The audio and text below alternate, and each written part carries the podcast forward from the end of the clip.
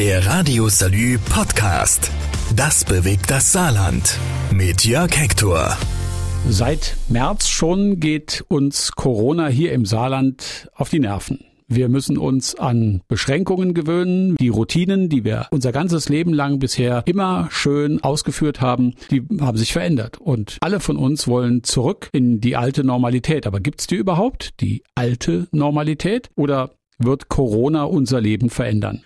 Um diese Frage zu beantworten, habe ich mich mit einem Zukunftsforscher verabredet. Professor Dr. Volker de Will ist Mitglied des FL Think Tanks. Das ist eine gemeinnützige Genossenschaft in München. Die Mitglieder dort sind Führungskräfte aus Universitäten, Forschung internationaler Wirtschaft und Justiz und sie arbeiten ehrenamtlich. Und ich habe mich mit ihm per Skype getroffen, weil erstens der Weg nach München zu weit war und zweitens Treffen dieser Art ja, Corona sei Dank, verboten sind. Schönen guten Abend, Herr Professor de Will. Ja, schönen guten Abend, Herr Hector. Schöne Grüße aus Saarbrücken. Ja, vielen Dank. Schönen Gruß aus München zurück. Lassen Sie uns über die Zukunft reden. Sie sind Zukunftsforscher. Wenn jemand Dinge erforscht, dann fragt er Fragen, die eigentlich normal niemand stellt. Aber eine Frage wird ganz oft gestellt, nämlich die Frage, was wird wohl nach Corona bleiben von dem, was wir jetzt gerade alle erleben? Ich glaube, wir alle erleben seit einigen Wochen, dass wir viel im Homeoffice arbeiten oder dass sich die digitale Kommunikation ausbreitet und wir alle sind irgendwo auch recht sicher, dass das etwas ist, was uns in Zukunft öfters begegnen wird. Aber das wird nicht alles sein, sagen Sie. Und jetzt bin ich mal gespannt, wie denn der Blick in Ihre Glaskugel überhaupt zustande gekommen ist. Was ist denn der Anstoß für Ihre Forschung gewesen? Ja, der Anstoß Anstoß war tatsächlich das Osterfest, wo wir überlegt haben, was können wir denn nun dazu beitragen, wenn wir zu Hause sitzen bleiben und äh, zwar denken dürfen, aber nicht viel machen können. Und dann sehen wir, dass die ganze Diskussion darum geht, wie kann ich die nächste Woche überstehen? Was ist die nächste politische Aktion? Was wird in einigen Monaten passieren? Wie lange dauert das? Und was uns interessiert, ist mir, was passiert eigentlich, wenn alles wieder normal ist, normal in Anführungsstrichen. Was hat sich dann geändert? Was bleibt? Was ist neu? Wie sieht die Welt in drei oder fünf Jahren denn aus? Sie sagten, Sie haben zum Osterfest angefangen. Das spricht ja schon für Erneuerung. Da steht also nicht mehr alles so, wie es früher war. Und viele wollen aber zurück zur alten, in Klammer, Normalität. Aber irgendwie wissen wir doch alle, dass es diese alte Normalität nicht mehr geben wird. Was wird sich denn ja. grob verändern? Also fangen wir mal an mit dem Homeoffice, was Sie schon erwähnt haben. Dass das viel häufiger der Fall sein wird, ist jedem klar. Das wird aber auch weiterreichende Folgen haben. Also ich nehme das Beispiel von Universitäten, wo bisher es selbstverständlich war, bis vor einigen Wochen, dass man in die Vorlesung hineingeht, den Professor sieht und erlebt. Und ähm, dass man nicht von ferne eine Erziehung, Bildung, Vorlesungen machen kann, sondern dass man immer da präsent sein muss. Und jetzt merken wir plötzlich, das stimmt gar nicht. Man kann das auch sehr gut von Weitem machen. Es wird trotzdem so sein, dass man sich auf dem Campus begegnen will. Man braucht auch persönliche Prüfungen. Auch in Laboren muss man da sein. Aber es wird nicht mehr diese flächendeckende Anwesenheit in Vorlesungen oder auch in anderen Bildungseinrichtungen so geben, wie wir das äh, vorher gewohnt waren. Jetzt sind Sie selbst ja auch Professor. Wie gestaltet sich denn das dann auf der anderen Seite des Bildschirms? Also als Studierender sitzt man vor der einen Seite und erwartet, Input zu bekommen. Auf der anderen Seite steht dann ein Professor, der unterrichtet, der muss sich ja auch anders vorbereiten. Ja, und äh, ich habe da gerade einen besonders schwierigen Fall, weil meine Lehrveranstaltungen auch aus Fallstudien und aus Diskussionen der ähm, Kommilitonen untereinander bestehen und aus Präsentationen, die die halten. Und nun kann man natürlich eine Diskussion völlig anders führen, wenn man durch die Reihen geht und äh, einen Studenten fragt, der sich vielleicht noch etwas zögert, sich zu melden und äh, spontan auch ähm, agieren, was viel schlimmer ist, ist, wenn ich 16 oder 25 einzelne Bilder auf meinem Bildschirm habe, dann kann ich das nicht mehr machen. Und dann muss ich auch die Fallstudien entsprechend so umschreiben, dass man die auch von Weitem, von zu Hause aus machen kann. Und da sind wir also noch am Überlegen, was da am sinnvollsten ist, dass sowohl die Studenten was lernen und ein bisschen Spaß daran haben, aber dass sie auch diese Prüfungsleistung ablegen können, dass sie was präsentieren und diskutieren. Früher hat man ja solche Prüfungen im Präsenzverfahren dann auch gemacht. Genau. Wird das dann auch weniger werden in Zukunft? Man kann das auch anders machen. Auch hier an der Universität in Saarbrücken ist man relativ früh dazu übergegangen zu sagen, man kann solche Prüfungen auch über Video Team Viewer auch machen. Aber ist das das Gleiche, als wenn der Student vor einem steht? Nein, ich meine, es ist, gehört ja auch dazu, dass man die Umgebung äh, kontrolliert oder unter Kontrolle hat.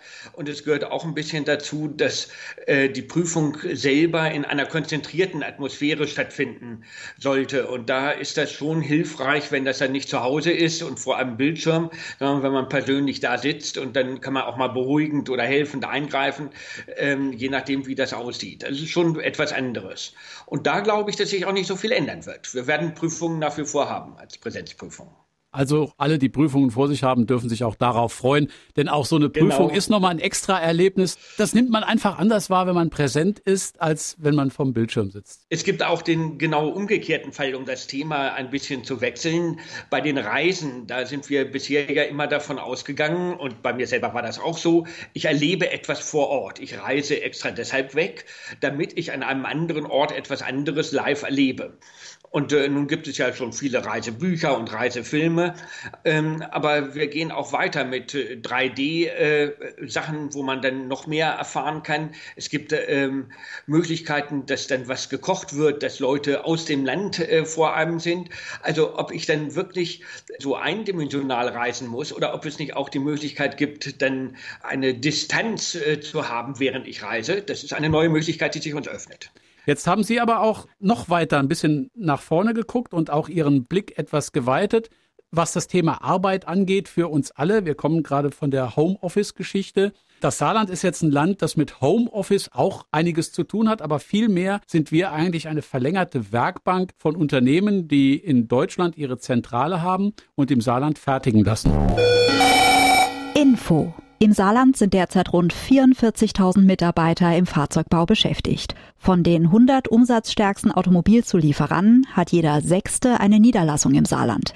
Die zentrale Lage garantiert, dass 80 Prozent aller Automobilwerke in Europa rund 500 Kilometer vom Saarland entfernt sind. Also nur eine Tagesfahrt. Projekte zum automatisierten Fahren sind ebenso wie Forschungs- und Hochschuleinrichtungen dabei, die Automobilindustrie zukunftsfester zu machen. Der Automobilbereich ist einer der größten Wirtschaftsfaktoren im Saarland. Und jetzt sagen Sie in Ihrer Studie, das wird sich womöglich ändern, denn die menschliche Arbeit könnte ein Stück weit mehr ersetzt werden durch Automation, durch digitale Prozesse, durch Roboter. Inwiefern stellen Sie sich da dieses Wachstum vor? Ja, diese Entwicklung hat ja schon begonnen. Das ist nicht wirklich was ganz Neues. Wir sehen eher, dass sich das beschleunigen wird. Ja, und warum? Ich meine, ein Roboter oder eine künstliche Intelligenz kann sich nicht mit Corona infizieren. Und wenn ich irgendwo Lieferketten habe, wo ich darauf angewiesen bin, dass das auch tatsächlich kommt, dann ist der Faktor Mensch, wie wir jetzt gesehen haben, mitunter auch ein Problem für diese Lieferketten und nicht nur rein positiv gesehen. Auf der anderen Seite ist Arbeit etwas, was den Menschen genuin auch ähm, wichtig ist. Nicht nur für Geld, sondern auch sinnstiftend. Und deshalb ist also die Frage, wie wir diesen Übergang denn hinkriegen von der Arbeitswelt, die wir heute haben, in einer Arbeitswelt, die vielleicht in fünf Jahren sehr viel schneller kommt, als wir das bisher dachten, wo wir in Fabriken und in kritischen Prozessen als Mensch nur noch selten sind. Und ähm, das ist eine Frage, die die Politik auch schon vor der Corona-Krise beschäftigt hat. Wie äh, gehe ich denn um mit der Arbeit der Zukunft?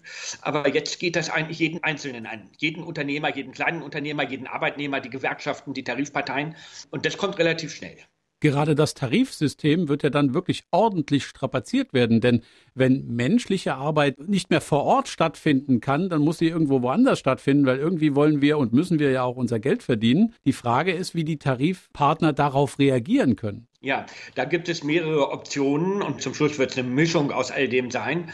Brauchen wir nicht vielleicht doch ein Bürgergeld, ein bedingungsloses Grundeinkommen oder vielleicht auch ein Grundeinkommen, das an gewisse Bedingungen geknüpft ist, wie soziale Aktivitäten? Brauchen wir vielleicht eine kürzere Jahresarbeitszeit, dass wir also mehr Urlaub nehmen, dass wir mehr im Homeoffice sind, sodass das Volumen der Arbeit reduziert? Und gibt es dann andere Arten von Tätigkeiten, die vielleicht auch bezahlt oder unterstützt werden und nicht nur die eigentliche Arbeit sind. Ähm, zum Schluss wird es aber auch neue Arbeitsplätze geben. Also wenn ich mit künstlicher Intelligenz oder äh, elektronischem Marketing, E-Marketing jetzt unterwegs bin, da gibt es ganz viele neue Berufe und Menschen, die die auch dann aufnehmen. Auch im Saarland. Sie wissen, im Saarland gibt es zumindest mal zwei relativ große IT-Unternehmen, das DFKI, das Deutsche Forschungszentrum für künstliche Intelligenz und das CISPA Helmholtz Zentrum in Gründung für Sicherheit in der Informationstechnologie. Beides sind im Moment sehr wichtige Pfeiler für die saarländische Landesregierung. Sie will darauf aufbauen, sie will da mehr Wertschöpfung rausgewinnen. Das wird allerdings nicht ganz so einfach sein, denn diese Produkte müssen ja auch noch fertig entwickelt werden. Was glauben Sie, inwiefern diese Digitalisierung der Wirtschaft tatsächlich auch hier am Standort in Deutschland oder auch im Saarland speziell tatsächlich versilbert werden kann? Also erstmal ist es ein wirklich großer Vorteil für das Saarland, dass da so zwei Forschungsinstitute, zwei Leuchttürme angesiedelt sind, weil das äh, ja auch immer über diese beiden Institute hinauswirkt. Ähm, insofern ist es gar nicht so entscheidend, dass man ganz viel Geld mit, den, mit der Grundlagenforschung verdient, in der Tat äh, macht das die Wirtschaft hinterher. Aber wenn man dann auch die Leute ausbilden kann, wenn man Unternehmen in der Nähe hat, die davon profitieren können, dann bleibt eben doch was an Wertschöpfung da. Und das ist, glaube ich, eine sehr gute Aufstellung für die Zukunft. Ich meine, wie sieht das konkret aus? Ich sage mal ein Beispiel. An der Universität Bayreuth haben wir zusammen mit dem FL Think Tank ein Projekt designt, wo es um künstliche Intelligenz in Schulen in Südkorea, Äthiopien und Deutschland ging. Und wir haben uns gefragt, kann man das denn eigentlich leicht programmieren? Die Programmierung war nicht das eigentliche Problem. Das kann man äh, schon billig in Deutschland zukaufen, so dass ein Forschungsinstitut das auch noch bezahlen kann. Auf der anderen Seite ist aber die Komplexität des Einsatzes sehr hoch.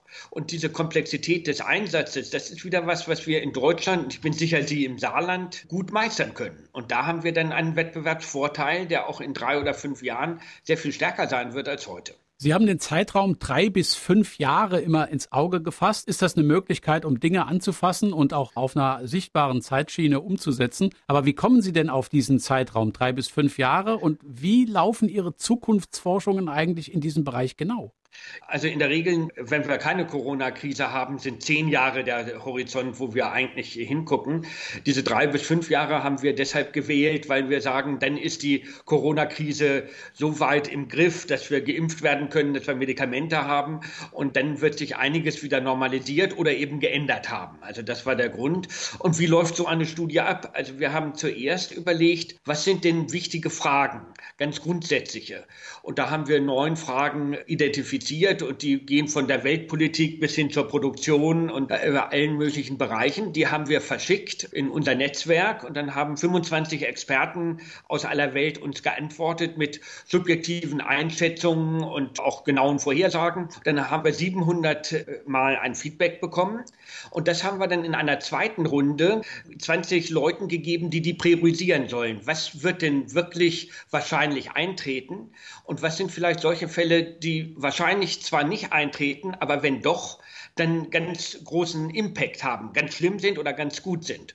Und daraus ist dann die Studie entstanden, wo wir gut 150 solche Statements hatten und dann zwölf große Punkte identifiziert haben, wo wir mehrheitlich doch der Meinung waren, so wird es laufen. Unter diesen zwölf Punkten gibt es ganz viele verschiedene. Da geht es vom Geld als Wurzel allen Wachstums. Braucht man irgendwie auch ein Mittel, mit dem man Arbeit bezahlen kann? Haben wir kurz schon drüber gesprochen. Sie haben aber auch gesagt, die Nachfrage nach Büroräumen wird weniger werden, weil die Leute alle zu Hause arbeiten. Das wird die Bürovermieter nicht unbedingt erfreuen und die Banken, glaube ich, auch nicht. Denn die Immofonds, wenn wir mal ins Bankengeschehen gehen, die werden unter solchen Dingen dann auch Nachwirkungen noch zu leiden haben. Ja, ganz genau. Ich meine, im Grundvermögensbereich gibt es ja sowohl Wohnungen wie Büroraum, aber es gibt auch Fabriken oder Funktionsräume. Da gibt es also ganz viele Sachen. Und bei den Büroräumen gibt es auch solche in Lagen, die nach wie vor nachgefragt werden. Aber es wird auch welche geben, wo dann man plötzlich sieht, da brauche ich gar nicht hin zu pendeln oder das ist etwas, was ich tatsächlich von zu Hause machen kann. Also da werden wir tatsächlich äh, sehen, dass die Nachfrage zurückgeht. Wir reden relativ viel davon, dass man von zu Hause arbeitet auf dem dem digitalen Weg. Ich weiß nicht, wie es in Bayern aussieht. Im Saarland ist die digitale Bereitstellung, also der Netzausbau, relativ gut. Dennoch gibt es viele weiße Flecken. Glauben Sie denn, dass tatsächlich die Infrastruktur in drei bis fünf Jahren so weit wirklich ausgebaut ist, dass man dort vernünftig, auch ohne Unterbrechung durcharbeiten kann? Ja, das ist jetzt ein Learning, was wir alle in dieser Krise gesehen haben und bekommen haben. Also wir müssen schnell, flächendeckend überall eine sehr gute Infrastruktur hinbauen. Ich glaube, das hat jeder jetzt verstanden. Das heißt ja, dass auch in dem Bereich Arbeit noch gebraucht und gesucht wird. Also so schnell äh, werden da die Roboter nicht die Arbeit übernehmen oder ersetzen. Ja, ähm, in der Tat. In der industriellen Fertigung wird das aber sehr wohl so sein, gerade in der Automobilindustrie. Da haben wir sowieso schon Probleme hier im Saarland, zum Teil selbst gemacht durch die Automobilindustrie, zum Teil aber auch durch die Entwicklung, die dort stattfindet. Wie kann man sich das vorstellen, dass dieser Bereich noch weiter automatisiert wird? Läuft das in Richtung gläserne Fabrik wie in Erfurt? Also gläserne Fabriken, die wird es sicher sehr viel mehr geben, ja. Auf der anderen Seite kann ich eine Fabrik nicht einfach umstellen von heute auf morgen. Also es wird eher so sein, dass die neuen Fabriken, die man jetzt aufbaut für irgendetwas, sei es für die Automobilindustrie oder Zulieferindustrie oder für was ganz anderes, dass die immer mehr so designt werden, dass sie mit wenig Leuten in der Fabrik auskommen. Man braucht natürlich immer noch Ingenieure, die zum Beispiel den Produktionsablauf planen und, äh, aber da müssen die nicht neben dem Roboter in der Fabrik Fabrik stehen. Das kann man eben auch von woanders aus machen. Sie sind Ökonom und Mathematiker. Das sind zwei Dinge, die in diesem Wirtschaftsbereich sicherlich sehr stark gesucht sind. Aber wie läuft es aus mit der Personifizierung der Arbeit? Wird denn der Mensch als Faktor Arbeit überhaupt noch gebraucht? Also da bin ich fest von überzeugt, ja. Aber ähm, wie ich das schon äh, gesagt habe, auch in Bereichen, die nicht bezahlt sind, sondern die dann in den Bereich soziale Dienste oder Hobby oder äh, Hilfe von irgendjemandem laufen. Und es wird auch so sein, dass die äh, bezahlte Jahresarbeitszeit, dass die abnehmen wird. Und die Berufe selber, da gibt es halt neue. Und andere, die werden halt nicht mehr nachgefragt. Das hat aber die Menschheit immer schon gehabt und das werden wir auch wieder gut meistern. Wie reagiert eigentlich die Gesellschaft auf solche Veränderungen? Ist das das große Jammern oder ist das die Freude an der tatsächlichen Entwicklung, die dort stattfindet? Ja, das ist eine sehr schwierige Frage, obwohl sie sich so leicht anhört. Ähm, und da waren wir tatsächlich auch bei dieser Studie sehr gespalten. Also wir hatten ausgesprochene Optimisten und ausgesprochene Pessimisten, was gerade so ethische Fragen angeht. Also das reicht von der Überzeugung, dass wir jetzt sehr viel mehr Solidarität zeigen werden, nicht nur müssen, sondern auch tatsächlich zeigen werden und auch über die Corona-Krise hinaus die behalten werden, bis hin zu der Auffassung, dass wir nur noch Egoisten jetzt heranzüchten und dass jeder überzeugt ist, er muss erstmal sich selber oder seine Familie retten und nach mir die Sintflut. Also diese Frage bleibt offen. Und trotzdem kristallisiert sie sich heute schon so ein Stück weit raus. Sie haben gesagt, Sie haben in Ihrer Forschungsfrage auch Projekte ausgesucht, die möglicherweise eintreten, wo Sie sich nicht ganz so sicher sind, wie zum Beispiel bei der Veränderung der Arbeit. Da haben Sie den politischen Raum angesprochen. Da geht es auch um demokratische Prozesse. Wir sehen ja, dass im Zuge der Corona-Krise in manchen europäischen Staaten die Regierungen sehr autokratisch geworden sind und auch sehr viel Macht an sich reißen. In anderen Fällen ist gerade diese Kooperation und das gemeinsame beschworen worden, hat nicht funktioniert, insbesondere im Raum Europa, EU. Dort haben die Italiener darüber geklagt, dass man ihnen nicht genug Unterstützung gegeben hat von den anderen EU-Partnern. Zwischen Deutschland und Frankreich gibt es eine ähnliche Reiberei. Wir hier im Saarland kriegen das sehr gut mit, weil wir genau an dieser Nahtstelle wohnen gibt hier ein schönes Dorf, da verläuft die Grenze über den weißen Mittelstreifen der Straße. Und es ist tatsächlich so, dass die Menschen dort eigentlich eine Grenze gar nicht mehr wahrnehmen oder nicht mehr wahrgenommen haben. Die war aber jetzt auf einmal wieder da. Jetzt haben Sie in einem Szenario möglicherweise eine Auflösung der EU erkannt. Was passiert da? Ja, also wir haben neben der Vorhersage, wie sieht die Welt in fünf Jahren aus, eben auch so ein paar Risiken bezeichnet, die wir für unwahrscheinlich halten, aber die eintreten können. Und eine Auflösung der EU war eins von diesen Risikoszenarien. Da muss man sich das drunter vorstellen, was jetzt auch immer schon durch die politische Diskussion unterschwellig mal gegeistert ist. Wenn es keine Solidarität gibt zwischen den europäischen Ländern, und zwar nicht nur finanzielle Solidarität, sondern eine gesamthafte Solidarität zum Wiederaufbau Europas, dann brauchen wir Europa nicht. Und wenn es dann mehrere Kernländer gibt, die sagen, jetzt reicht's uns, dann zerfällt eben Europa. Deshalb ist diese Solidarität wahnsinnig wichtig, nicht nur zu fordern, sondern auch vielleicht so wie im Saarland lokal an den einzelnen Punkten auch zu leben. Wenn also Covid-19 Erkrankte in deutschen Krankenhäusern aufgenommen werden, weil wir da noch Kapazität haben, das ist natürlich ein tolles Zeichen. Und äh, wenn wir schnell die Grenzen wieder öffnen können, jedenfalls für lokale Menschen auf beiden Seiten ist das auch ein gutes Zeichen. Aber insgesamt müssen wir noch den Schritt weitergehen, dass wir wieder zu einer Solidarität von Europäern kommen, wie wir sie vielleicht vor 30, 40, 50 Jahren gehabt haben, damit äh, wir wieder diese Kraft finden, uns auch neu zu erfinden und neu zu gestalten. Kann man da Corona als Lackmustest für diese Solidarität hernehmen? Also zurzeit ist es ganz sicher ein Lackmustest, wo ähm, jeder ist erstmal sich selber der Nächste, aber gerade dann ist wichtig, auch auf den Nächsten zu schauen. Ob wir es dann richtig schaffen für die Solidarität in drei Jahren, ähm, da müssen wir genau hingucken, das stimmt. Also ist Corona eher ein Ansporn, uns in Sachen Solidarität noch ein bisschen mehr, noch stärker in die Riemen zu legen, um dem Gegenüber auf der anderen Seite der Grenze tatsächlich doch nochmal näher zu kommen, mehr Gemeinsamkeiten zu schaffen? Ja, ganz eindeutig. Mehr Gemeinsamkeiten bräuchte man auch bei einem globalen Problem, das uns eigentlich während der Corona-Krise abhanden gekommen ist, möchte ich beinahe sagen. Klimaschutz wird nach wie vor eine ganz zentrale Aufgabe sein. Jetzt haben Sie auch festgestellt, der Klimaschutz wird natürlich eine zukunftsfähige Frage sein. Ja, wir werden kurzfristig über ein paar Monate äh, davon profitieren, dass wir weniger Verkehr, weniger Flüge äh, haben, dass die Produktion runtergefahren wird, dass wir ähm, weniger äh, CO2 also produzieren in der Welt. Aber das ist ein kurzfristiges Phänomen und das ist keine Lösung der äh, Klimafrage, sondern es gibt uns eben ein paar Monate Verschnaufpause oder ich sage mal Zeit zum Nachdenken, wie wenn wir wieder hochfahren, wie wir das denn intelligent machen. Es gibt ja in Deutschland in der Autoindustrie schon die Frage, wie kann ich denn eine, die Autoindustrie so unterstützen, dass es auch gleichzeitig äh, positiv für die Klimaentwicklung ist. Und das kann man natürlich mit der gesamten Wirtschaft machen.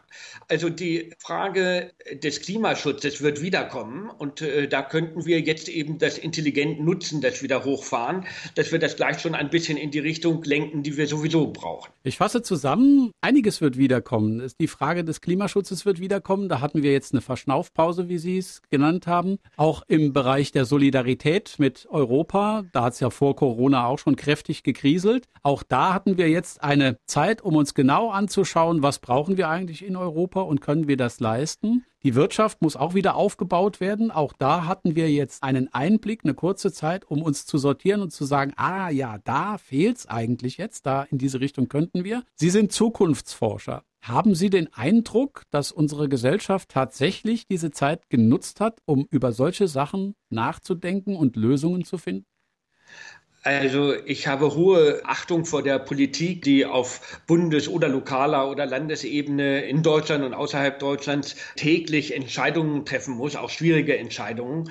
Und dass da keine Zeit ist für großes, langes Nachdenken von Grundsätzen, das verstehe ich. Auf der anderen Seite ist es auch so, dass mit vielen Menschen, mit denen ich spreche, die schon Fragen stellen, wie geht es denn weiter und wie ist denn das danach?